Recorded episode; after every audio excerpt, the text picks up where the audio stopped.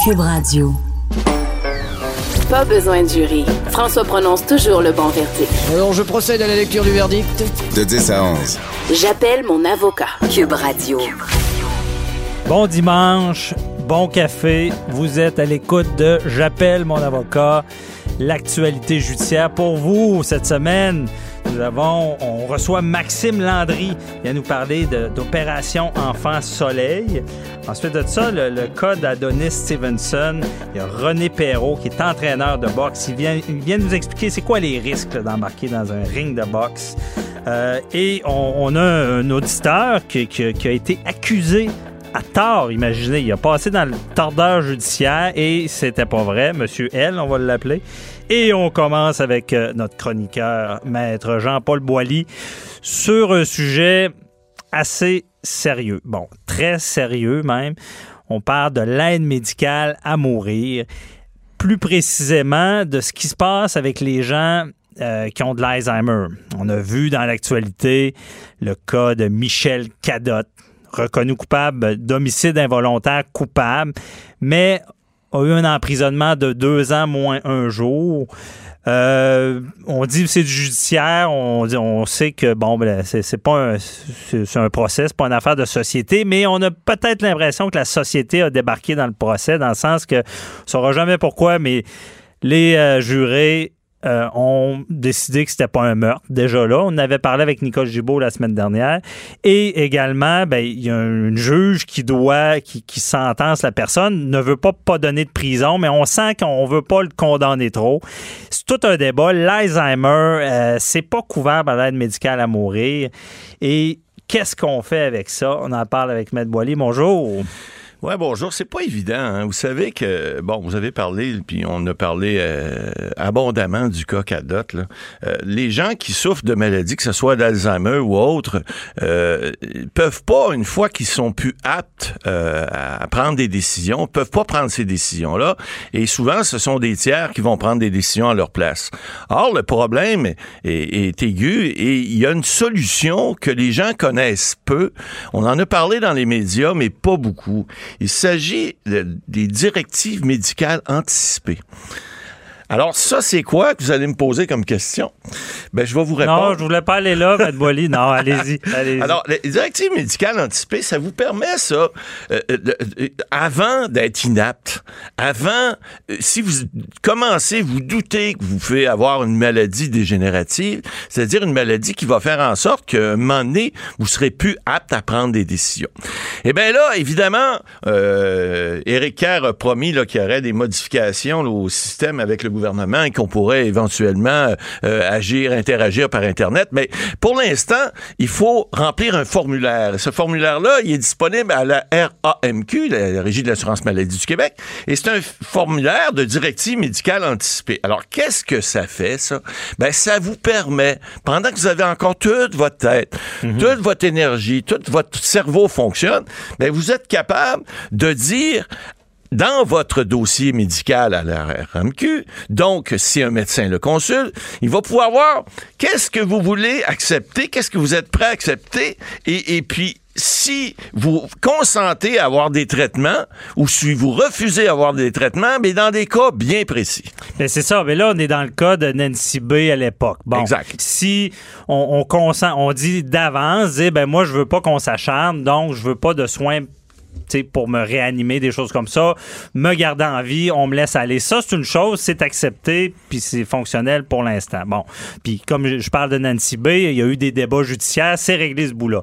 Mais là, on comprend bien que dans ces directives-là, on ne peut pas dire, ben moi, euh, si, si quand je serai plus là, puis j'ai de l'Alzheimer, ben je voudrais bénéficier de cette aide à mourir-là. On ne peut pas l'avoir dans le formulaire. C'est-à-dire que le formulaire prévoit, puis c'est des cas bien précis, des situations de fin de vie où au lieu d'avoir des traitements, au lieu de l'acharnement thérapeutique dans certains cas, on dit immédiatement, on dit aux gens responsables de notre santé, j'en veux pas de ces traitements-là. Alors, il y a des traitements qui sont, vraiment spécifiques, et qui permettent à des gens qui n'auraient pas normalement cette, cette, capacité-là de le dire, de le faire pendant qu'ils sont encore capables de le faire. Alors, évidemment, ça ne couvre pas tout, mais on parle euh, de réanimation cardio-respiratoire, par exemple, de dialyse, euh, de ventilation assistée de respirateur, euh, d'hydratation. Il y, a, il y a mille et un sujets. On parle de coma irréversible. Vous savez, le, le, le, le, coureur automobile, le Schumacher,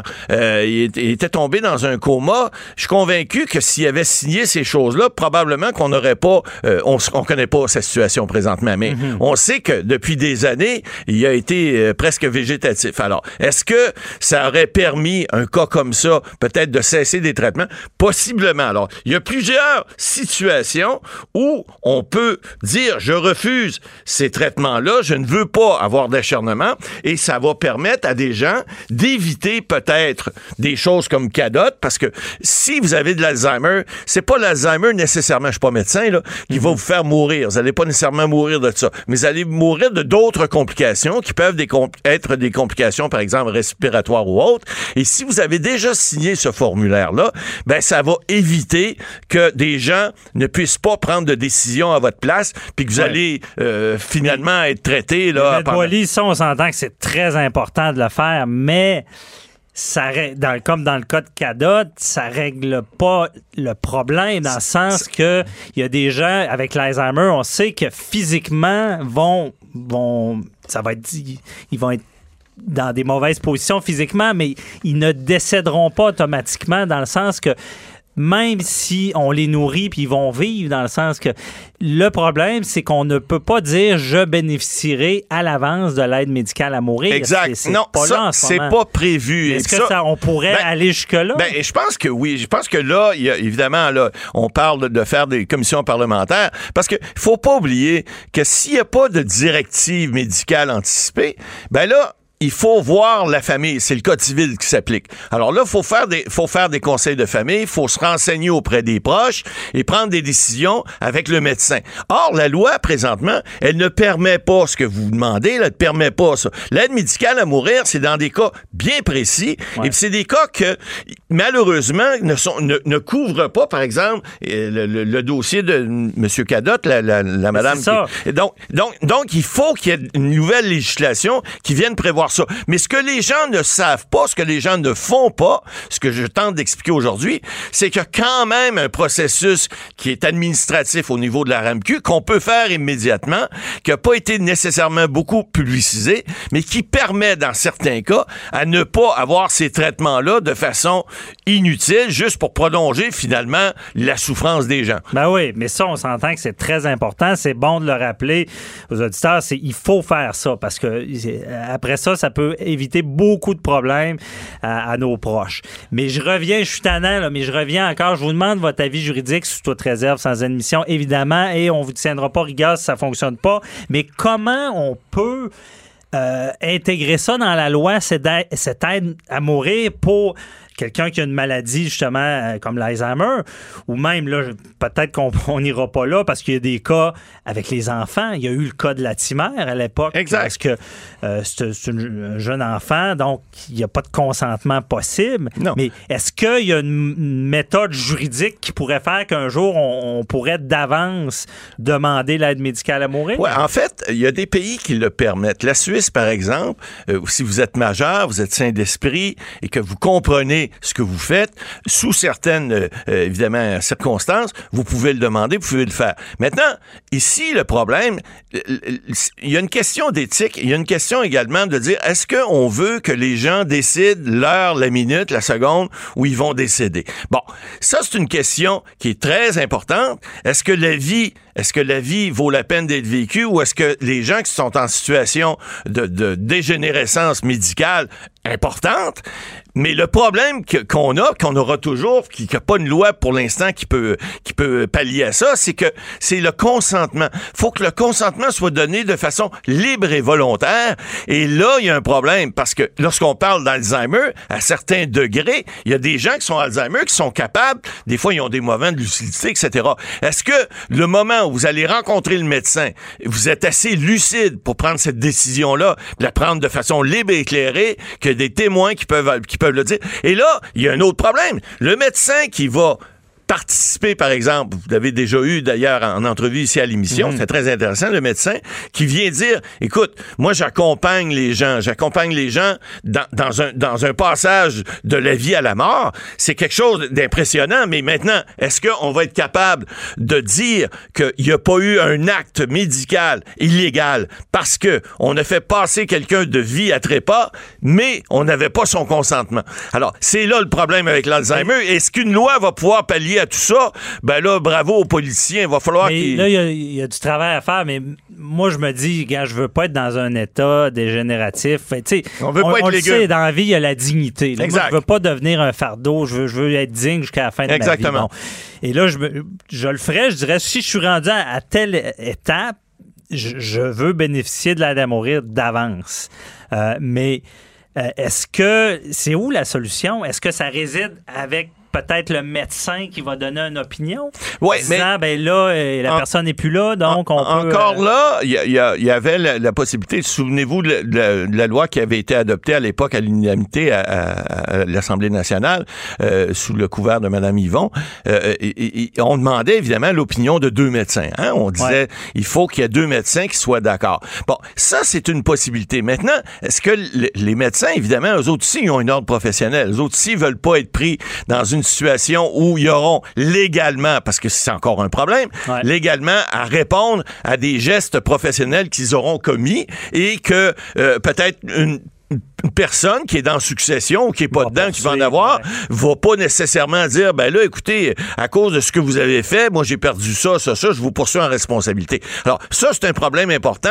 Il faudra que la loi pré- éventuellement prévoit ça, couvrir ces gens-là, que ces gens-là puissent prendre des décisions. Mais encore là, est-ce que on, on- on- on privilégie le droit à la vie ou est-ce qu'on privilégie le droit à ne pas souffrir? Ça aussi, c'est un, un- un problème ou en fait une discussion importante qu'on aura à avoir dans, le dans un futur prochain pour que les gens aient à choisir, non pas à, à- à- à- à subir. Ouais. Parce que subir une maladie, quand c'est dégénératif puis c'est grave, c'est pas nécessairement drôle. Non, pour, non seulement pour la personne, puis la personne qui souffre en fait souffrir d'autres et souvent elle-même souffre parce que les autres souffrent. Ben, il y en a que ça devient l'enfer sur Terre. Imaginez souffrir et ne pas pouvoir mourir, souffrance intolérable. en plus, que tu Non. peux même pas le faire toi-même. C'est ça. Et c'est problématique. Mais il nous reste pas beaucoup de temps. Mais vite, là, est-ce que la plus grande crainte de, de- de signer d'avance, c'est que quelqu'un se fasse enlever la vie avant le temps ou qu'on Ben, soit mal capable de. Encore là, encore là, si quelqu'un d'avance dit moi j'en veux pas parce que de tel traitement, si j'ai telle situation médicale,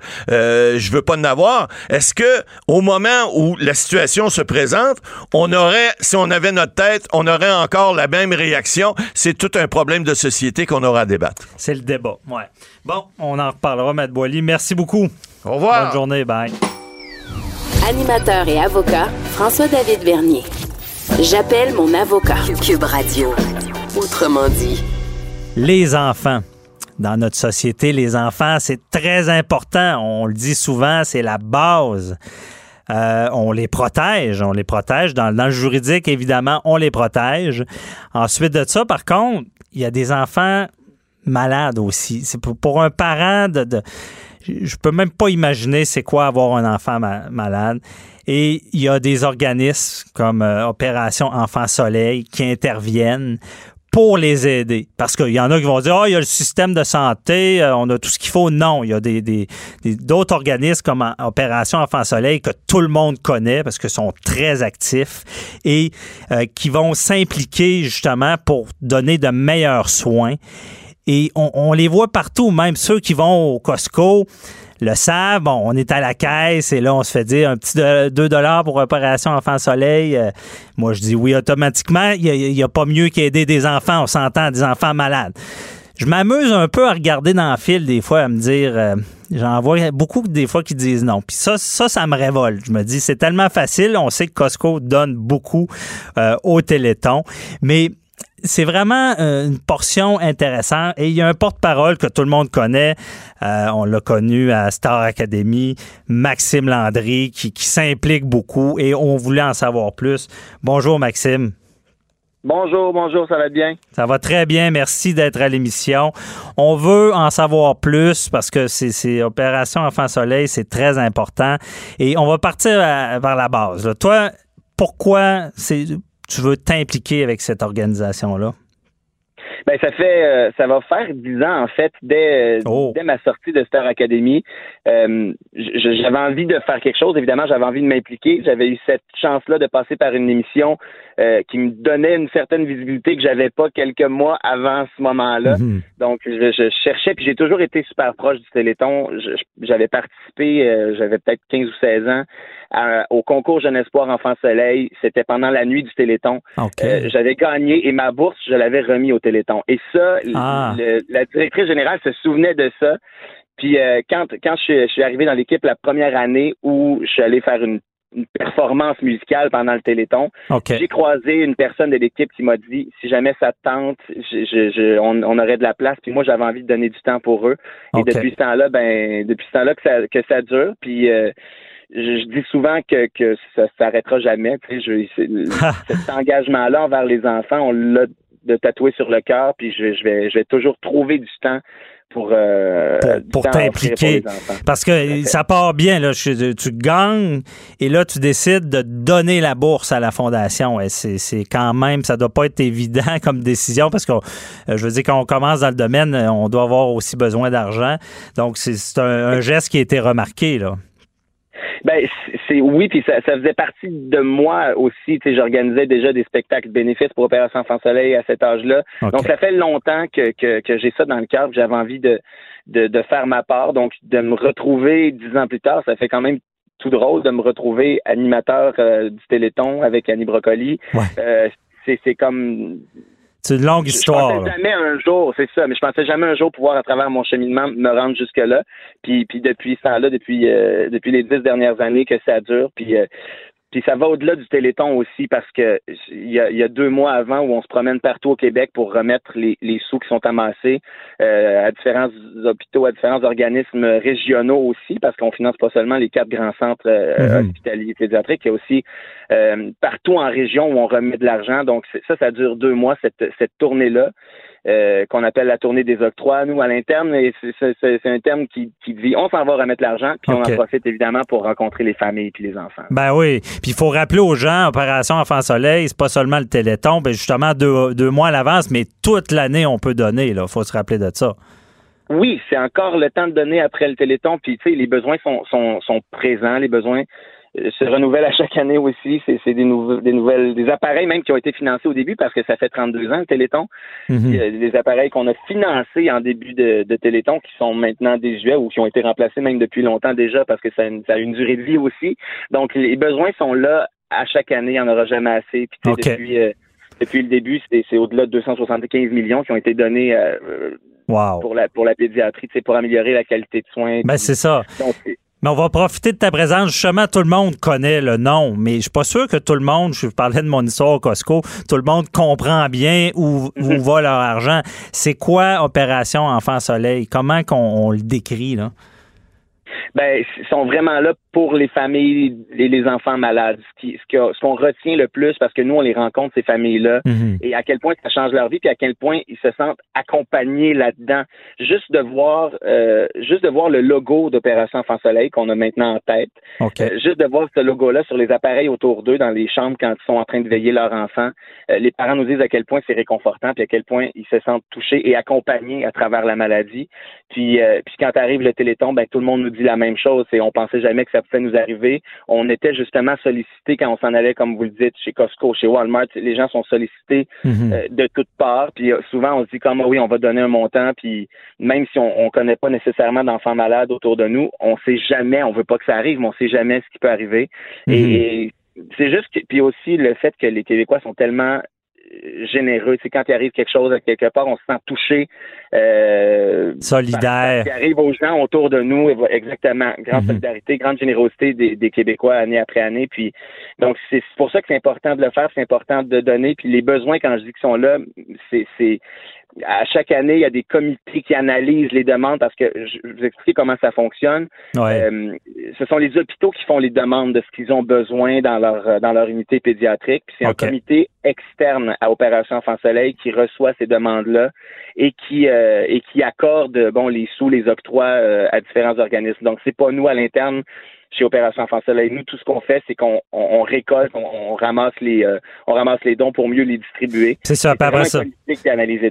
Ben, c'est ça, c'est des gens qui savent exactement où mettre l'argent pour que ça soit efficace et que ça serve aux enfants. Là. Exactement. OK. Et il y, a une phrase que tu as dit qui, qui, qui marque les parents, les familles, les enfants, et ils disent on pensait pas que ça pouvait nous arriver. Mm-hmm. Euh, comme porte-parole, ça doit être ça doit pas toujours être facile dans ce milieu-là. Là. Je peux, moi, moi, je vois, je vois, j'ai des enfants, je vois, des enfants malades, puis je viens tout croche. Là. Comment on, vit ça avec les familles quand on les côtoie? Il faut les écouter. Là. moi, je me souviens encore de, la première année, la première visite que, que, que j'ai faite, la toute première fois où je suis entré dans la, dans la chambre d'hôpital d'un enfant qui, qui était euh, hmm je, me souviens encore comment je me sentais, puis je, me suis dit à ce moment-là, mais je serais jamais capable de vivre ça. Puis j'ai parlé avec un des animateurs après qui me disait, euh, qui me disait, mais on, s'habitue pour vrai, puis le fait ces personnes-là deviennent nos amis, premièrement. On, se tient informé de, les familles des enfants qui nous envoient par Facebook des nouvelles de comment ça se passe, comment ça va. Ça, devient vraiment comme une grande famille, nos enfants malades, nos enfants soleil. Euh, qui font partie de, de, de l'organisation puis qui sont ambassadeurs aussi avec nous. Les enfants soleil sont, deviennent des porte-parole eux aussi. Ils nous partagent leur histoire. Mhm. C'est vraiment comme c'est tellement plein d'amour que, que on peut juste se sentir bien après. Tu sais. je, me suis mis à le voir comme complètement différemment en disant moi je suis pas médecin dans la vie. Je, j'aime le monde profondément, j'aime les enfants comme ça se peut pas. Je, je tout ce que j'ai à faire, c'est c'est de l'accompagnement, c'est d'être là, puis de, discuter avec eux, puis de passer du temps avec eux. Puis justement pour que ces familles-là se sentent accompagnées, sentent qu'ils sont pas tout seuls. OK. Ils soient au courant aussi que le Téléthon, c'est pour eux qu'on le fait. Euh, la veille du Téléthon, on va toujours euh, remettre le dernier octroi à Québec, au Centre Mère Enfant Soleil, puis euh, on va visiter aussi les enfants malades, puis on leur dit, on est là pour vous autres. Demain, on va passer la journée complète à faire la plus grosse collecte de dons de l'année, parce que tout le monde travaille tout au long de l'année, mais la plus grosse collecte d'Opération Enfant Soleil, ça reste le Téléthon. Mm-hmm. Et, euh, et cette journée-là, ben on leur dit, on va la passer, on la fait pour vous autres. Ils nous donnent comme l'énergie qu'on a besoin pour euh, pour être là pendant 15 heures en ondes, puis, puis c'est notre énergie, on va la chercher chez ces enfants-là qui sont extrêmement forts. Ben oui, fort. C'est on l'entend ça, c'est souvent les enfants qui rassurent les parents, puis ça, je trouve ça extraordinaire. Il y a une espèce de force ah un enfant que, que, que, nous, adultes, on, je sais pas, qu'on perd ou qu'on. Il y, a quelque chose d'extraordinaire chez l'enfant qui fait qu'ils sont là, puis sont souvent rassurants. Souvent, c'est eux qui nous disent, regarde, ça va bien aller. Souvent, euh, souvent, c'est ça. Je comprends bien, l'enfant va, va, avoir une sorte de force pour être peut-être moins émotif que le parent de, dans cette ben, épreuve-là. Sans, sans être moins émotif, c'est peut-être un petit peu plus d'innocence de, de on, ne sait pas trop encore euh, ce qui, ce qui s'en vient dans la vie. On, je sais pas, il y a une espèce de, de, de, de belle naïveté de mm-hmm. on va le vivre, on va passer à travers. Puis ça, je trouve ça extraordinaire de, de voir les, les enfants qui sont là qui rassurent les parents aussi.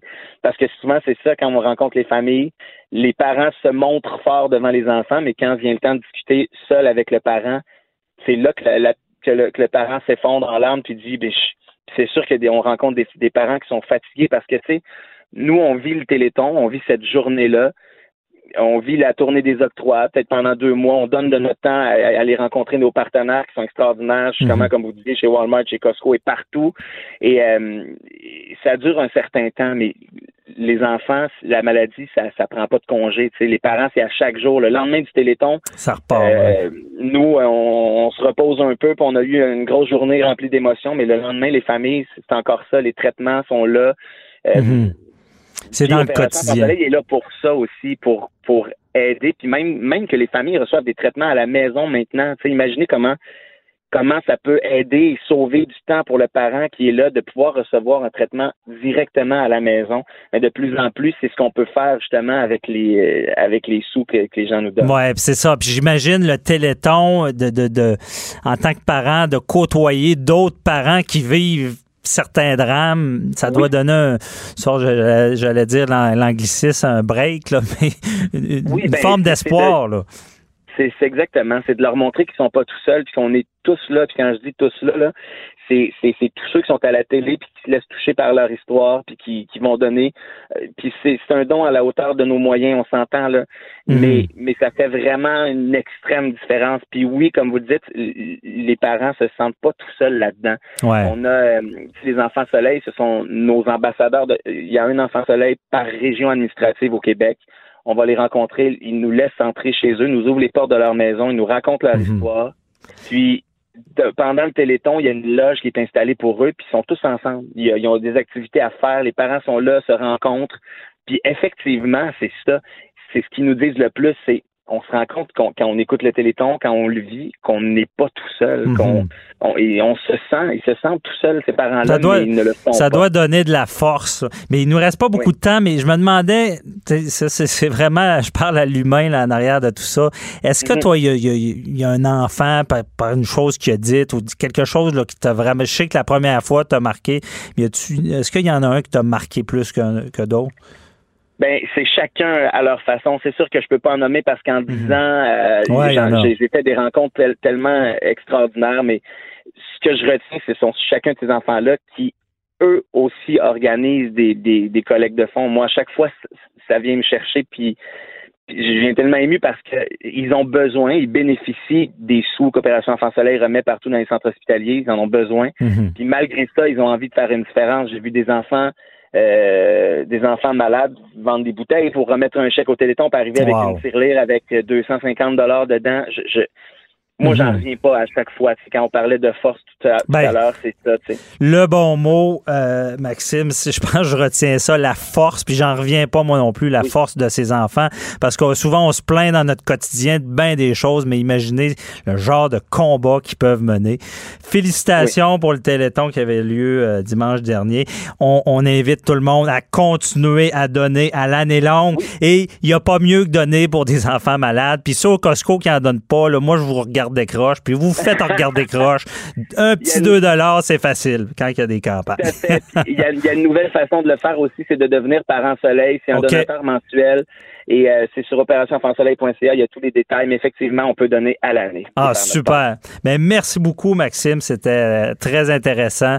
Et euh, bon, ben, je te souhaite une bonne journée puis continue le bon travail. Merci à vous pour votre temps. Merci tout le monde. Bye bye. Pas besoin de jury. François prononce toujours le bon verdict. Alors, je procède à la lecture du verdict. De 10 à 11. J'appelle mon avocat. Cube Radio. Depuis quelque temps, on parle d'Adonis Stevenson, un boxeur connu qui a fait un gros combat, mais là, on parle pas de lui nécessairement à cause du combat, on parle de, de- conséquences très graves qu'il y a eu suite à un combat. On sait que la boxe, ça, ça- joue dur, on, se tape dessus, mais de penser qu'on peut tomber dans le coma, d'avoir des séquelles de, suite à, à un combat, euh, on se rend compte que c'est un sport physique dangereux avec le cas d'Adonis Stevenson qui cette semaine semble mieux aller, a donné une entrevue, déjà revient, même durant, durant sa convalescence, on peut dire, ben, euh, il y a eu il y a des, même des batailles judiciaires parce qu'on se dit qui gère l'entreprise euh, pendant ce temps-là, c'est sa femme qui s'est présentée devant un tribunal et a demandé d'avoir de gérer dans le fond parce qu'il était comme inapte. Et là, il y, a, il y a un litige judiciaire parce que la mère d'Adonis Stevenson dit ben c'est moi qui devrais gérer euh, l'entreprise parce que je serais mieux placé. Donc, ça suivre devant les tribunaux. Et on se posait la question, on se dit, tu sais, c'est un sport dangereux. Qu'est-ce qui se passe la tête d'un boxeur? Euh, Avant, est-ce qu'on pense à ça quand on, fait de la boxe? Qu'est-ce qui peut nous arriver par la suite? Est-ce que même dans le cas d'Adonis Stevenson, on se rend compte qu'il n'y avait pas de mandat de protection? On- euh, il n'y avait pas une personne nommée s'il arrivait de quoi? Pourtant, c'est un boxeur professionnel. On se dit, est-ce que vraiment lui il pensait être amoché de même? Est-ce qu'il pensait même que ça existait? Et on, on reçoit René Perrault, euh, qui est entraîneur de boxe. Euh, il y a un gym aussi, VIP Training. Et on lui pose la question. Bonjour, euh, René. Bonjour. Quand on est boxeur, on sait qu'on a un match. On va embarquer dans le ring.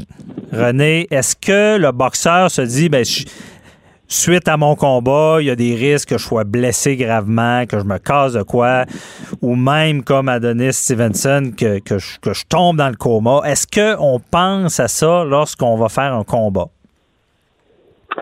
Je ne pas qu'on pense à ça parce que c'est pas la, la des choses de finir comme Adonis Stevenson.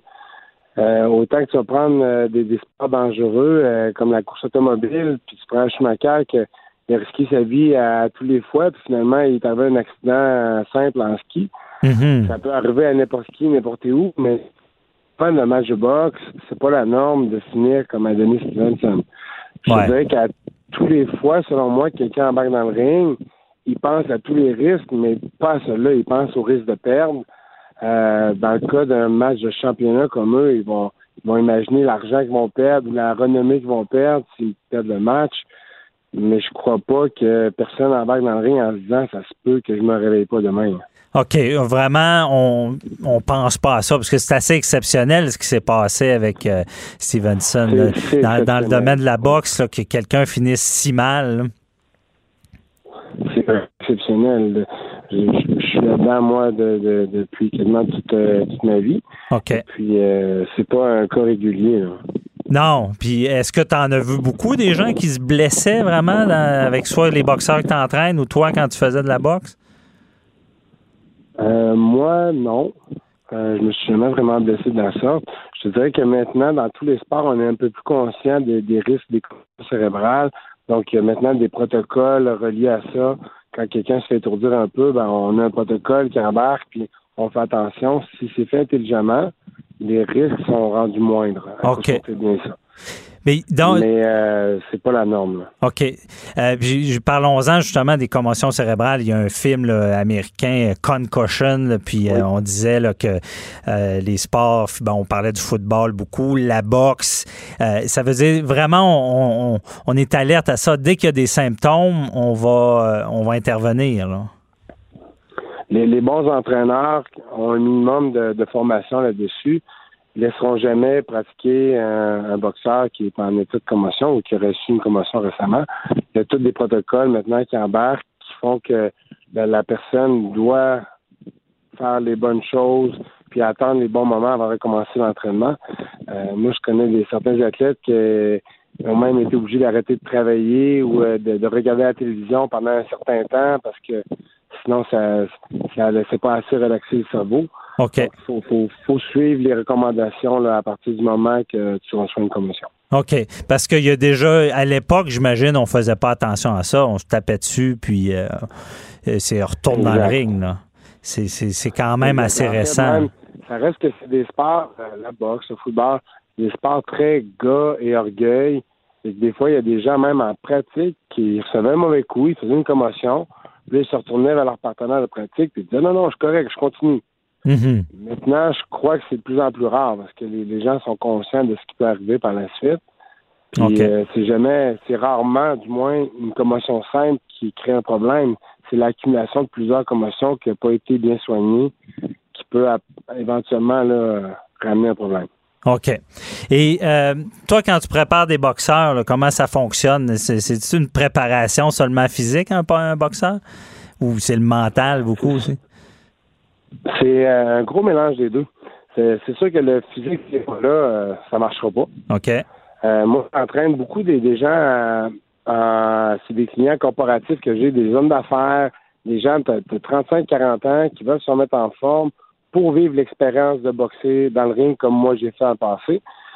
Fait que là, même si c'est un plus petit match, puis qu'on fait ça dans un encadrement beaucoup plus sécuritaire, ça reste que faut qu'il prenne ça au sérieux de la même façon. Puis je pense que lui a les mêmes peurs que le champion qui s'en va affronter quelqu'un de dangereux même si les, les, les conditions sont, sont moindres. Euh, fait qu'il faut que physiquement il soit prêt. Probablement que la journée même de l'événement, il pense comme euh, le boxeur professionnel qui se dit dans quoi je me sens embarqué encore? Est-ce que j'étais vraiment obligé de faire ça?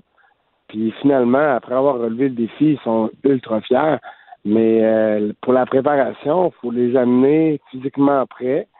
Puis mentalement, faut qu'il faut qu'il croit en lui. Euh, un, athlète, peu importe le, le niveau, ne pourra jamais faire mieux que ce qu'il croit lui-même de, de, de ses possibilités. Mais il y a beaucoup de mental. Puis, euh, tout le monde se demande est-ce qu'on a peur avant d'avoir faire un match? C'est quand même de la, de la bataille. Est-ce qu'on a peur de l'autre boxeur, justement, qui nous blesse?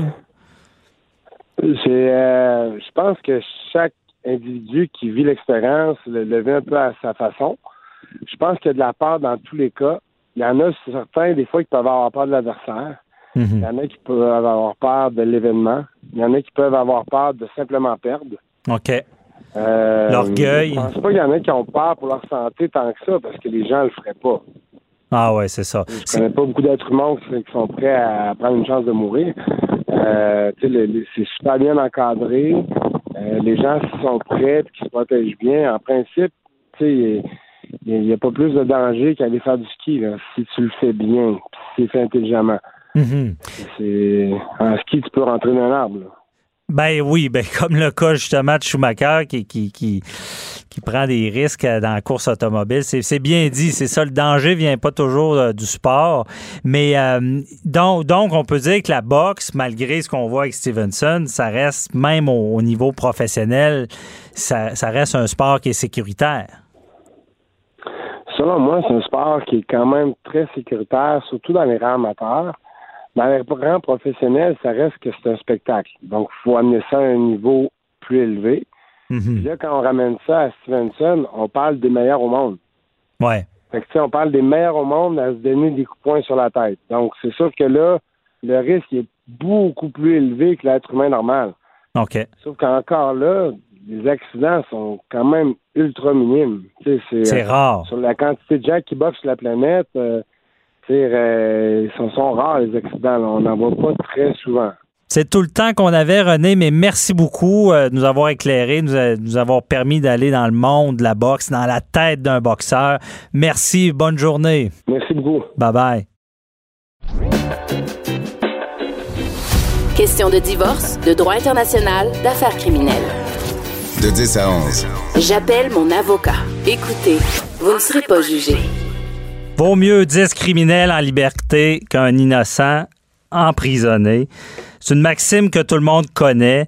Euh, ce que ça veut dire, ce que ça veut dire, c'est que il y a des procédures très rigoureuses en droit criminel, parce que justement, on, on oublie souvent qu'il y a des gens à l'époque qui ont été accusés et que c'était pas eux. Et imaginez, parce que dans les nouvelles, souvent on entend des choses. Euh, Ah, il devrait avoir plus de prison. euh, Il n'y a, plus de présomption d'innocence. Souvent, on le sait, on veut juger le monde sur la place publique avant d'avoir toutes les preuves et qu'il n'ait pas subi un procès. C'est pour ça qu'on on doit être très rigoureux. On l'a toujours dit, ça peut être très dommageable des gens qui sont accusés à tort. Et il faut que le système s'en rende compte rapidement parce que ça peut détruire des vies. Je veux dire, d'être accusé à tort, surtout dans, des histoires de, de- d'agression sexuelle, des choses comme ça. Des fois, on va, ça peut devenir une tâche indélébile. Euh, on est accusé, c'est médiatisé, où les gens en entendent parler. Euh, on en parle beaucoup quand on est accusé. Si par la suite, il y a un arrêt des procédures parce qu'on n'avait rien fait, puis on, on est acquitté, ben, tout d'un coup, les gens en parlent moins. Et on, j'appelle mon avocat, on cherchait quelqu'un qui, euh, qui avait été accusé à tort, et c'est pas facile à trouver. Et on a avec nous euh, Monsieur L, on le nommera pas pour les fins de l'exercice, qui a été accusé. Finalement, on a retiré les accusations. Bonjour, Monsieur L. Bonjour. Qu'est-ce qui s'est passé dans votre cas? Si je comprends bien, vous avez ben, l'histoire, c'est que vous avez fait des travaux chez quelqu'un, il y avait du matériel, il vous a dit ben partez avec, il n'y a pas de problème, vous êtes parti avec certaines choses. Par la suite, la personne vous a euh, fait une plainte à la police disant que vous aviez volé. C'est un peu ça? Exact. Exactement. C'est en fait c'est que euh, de bonne foi, je suis allé aider une personne âgée qui avait une maison locative. Euh, lors du départ du dit locataire, les lieux étaient encombrés et surencombrés de, de, de déchets. OK. Euh, moi, à l'époque, c'est ma soeur qui m'avait parlé de ce monsieur-là. Alors, j'ai dit, je lui offre quatre jours de mon temps, qua- quasiment 40 heures, parce que je faisais 10 heures par jour. Mhm. ça suppose que j'ai enlevé les débris de la propriété, euh, j'ai nettoyé le terrain. Euh, monsieur, à l'époque, m'avait dit qu'il me donnait des, des trucs pour aller porter au recyclage, m'avait donné un, un genre de, de trailer. Et puis à la quatrième journée, je reçois un appel de la police de la Sûreté du Québec qui m'informe que je suis accusé de vol. OK, de vol. Et là, qu'est-ce que vous faites? Vous, êtes allé rencontrer la police? Ou?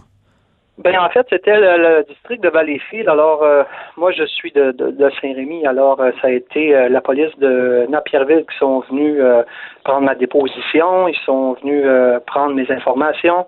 ça a été loin. Il aurait fallu que je prenne mes empreintes. ça, a été beaucoup de démarches pour des fausses accusations, en fait.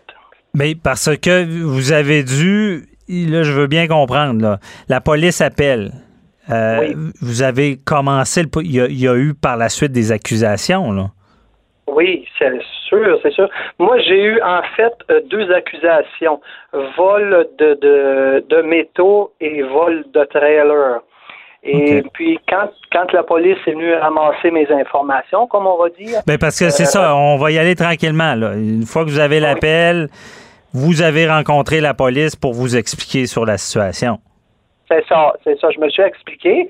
Et puis, euh, moi, la police m'a carrément répondu que M. X avait fait la plainte et puis qu'il devait la prendre et puis que la plainte devait suivre son cours.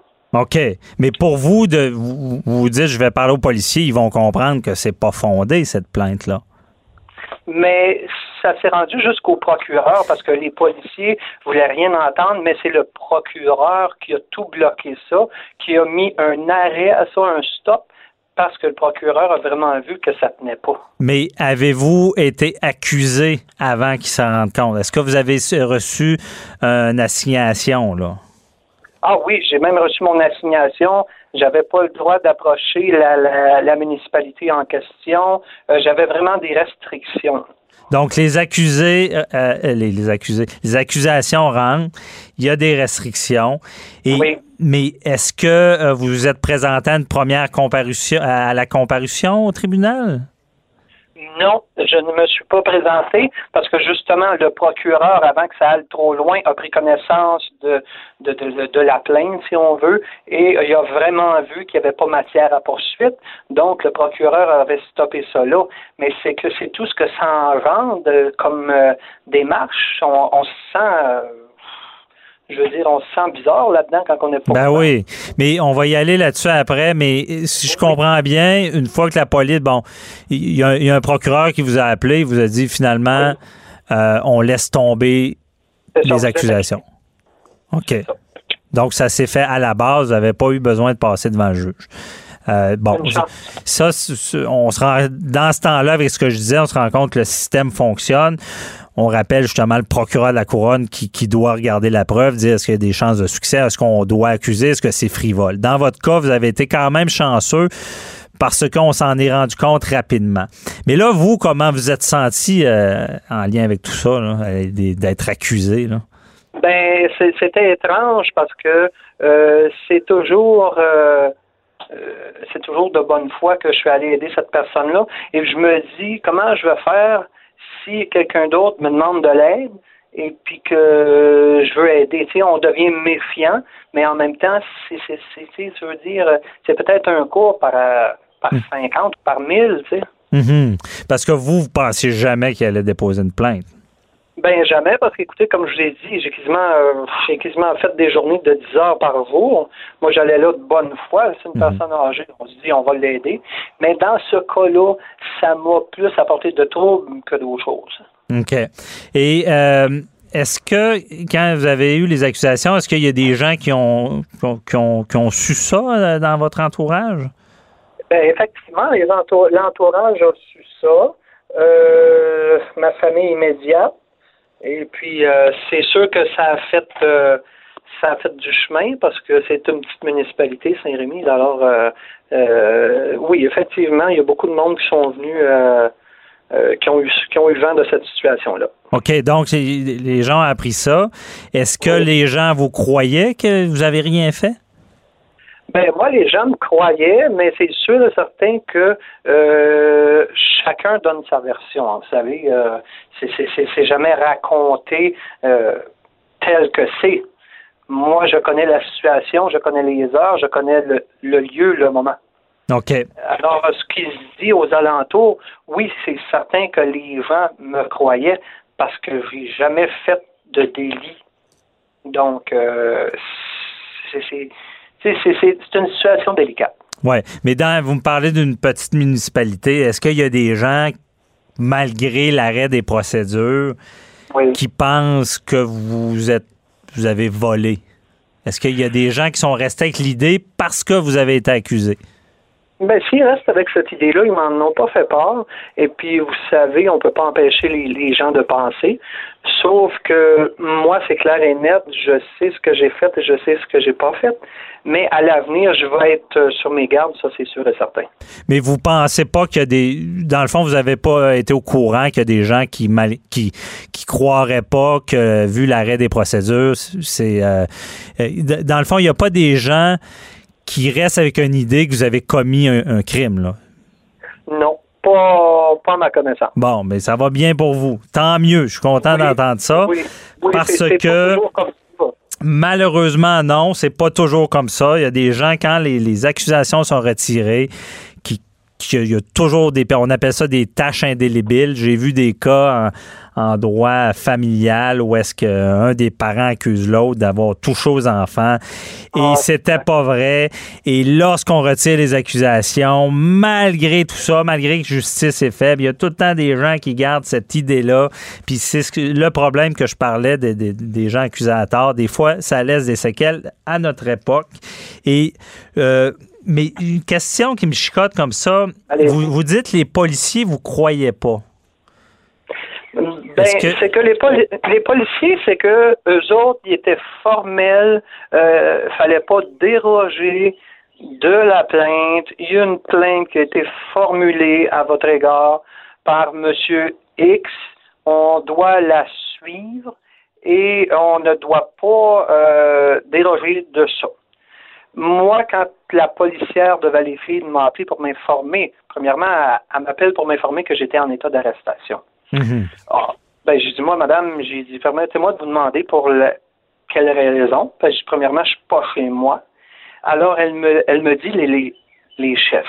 Fait que là, ça, reste là. Mais par la suite, ils sont venus me rencontrer pour prendre la déposition. Mais comme vous dites, effectivement, euh, je me gêne pas de le dire, c'est la Sûreté du Québec. Ils n'ont mhm. jamais voulu déroger ou essayer de comprendre la situation, fallait suivre, fallait que ça suive son cours. Pour vous, ça aurait dû arrêter quand vous avez parlé à la police, je comprends bien. Mais là, il nous reste pas beaucoup de temps, mais je veux savoir, là, quand, tu sais, l'humain en arrière, là, quand, ça m'est pas arrivé, vous, vous étiez, vous êtes pas un criminel, on comprend bien. Quand ça rentre, les accusations, comment on se sent? Ben, nerveux, on dort pas bien. J'imagine. Euh, je vous dirais nerveux qu'on dort pas bien parce que tu vas rendre service à, autrui. Là. Tu vas pas démolir quelqu'un, tu vas pas euh, euh, nuire, tu vas rendre service. Mais là, dans ta tête, c'est que qu'est-ce qui va se produire, les les les les, les accusations jusqu'où ça va aller? Mm-hmm. C'est très grave. Puis comme vous dites, il y a des situations qui sont tellement néfastes que l'humain peut pas résister à ça. Moi, je comprends. Ma situation, est minime, mais je comprends effectivement qu'il y a des gens qui sont euh, à tort et à travers accusés, comme vous mhm. l'avez mentionné tantôt, et puis qu'il euh, y en a qui s'en sortent pas, là. Non, c'est ça. Ça bouleverse, bien dit, beaucoup de stress. Merci beaucoup, Monsieur L, d'avoir fait part de votre situation. Ça aidera peut-être des gens.